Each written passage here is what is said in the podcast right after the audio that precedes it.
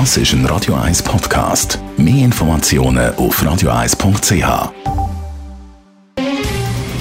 Der Finanztag auf Radio 1. Verstehen, was Menschen und den Markt bewegt. In Zusammenarbeit mit der Zürcher Privatbank Merki Baumann.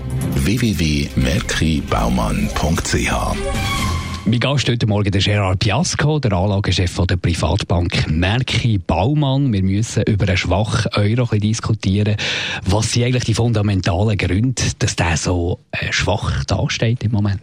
Ja, im Moment läuft ja enorm viel an den Finanzmärkten und ein Thema ist sicher, dass der Euro in den letzten Monaten immer schwächer geworden ist gegen den Franken und natürlich vor allem gegen den amerikanischen Dollar. Und der Grund ist eigentlich ganz einfach der, dass die europäische Wirtschaft, obwohl man sie schwach erwartet hat, immer noch schwächer geworden ist als erwartet und eben auch deutlich schwächer ist als die amerikanische Wirtschaft. Das liegt nicht nur daran, dass äh, die europäische Wirtschaft mehr exportorientiert ist, also mehr empfindlich auf den Handelskonflikt, sondern es liegt eben auch daran, dass die Europäer weniger konsumieren. Das amerikanische Konsumwachstum ist eigentlich stärker als europäische. Das ist historisch immer so, aber im Moment ist es auch recht ausgeprägt. Wie sieht die Situation kurzfristig aus?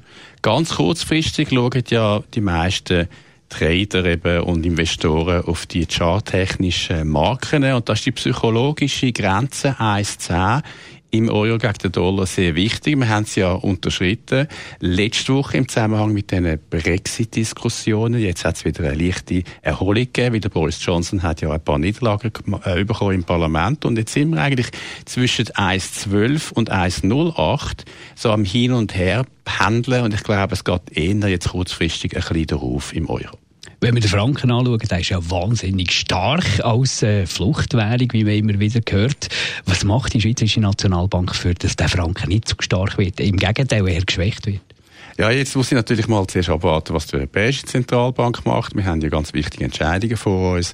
Aber grundsätzlich äh, ist natürlich die Schweizerische Nationalbank immer hinter dem Euro ein bisschen her. Das heißt, wenn er schwach wird, dann wird ein bisschen mehr Euro gekauft, es wird ein bisschen interveniert an den Devisenmärkten, aber man hinkt der Entwicklung eben immer ein bisschen hinterher. In den letzten Wochen hat man sicher mehr müssen intervenieren, man müssen mehr kaufen. Man sieht das bei der Bilanz von der Sichteinlage, man hat mehr gekauft. Und jetzt wartet man mal ab, was die Europäische Zentralbank macht.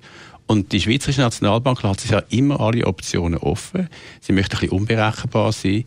Und ich könnte mir durchaus vorstellen, dass da vielleicht eine kleine Überraschung kommt in der nächsten Zeit. Danke vielmals für die Einschätzung, Gerard Biasco, der Anlagechef der Privatbank Merki Baumann.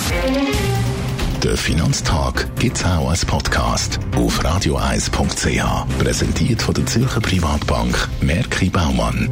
www.merkibaumann.ch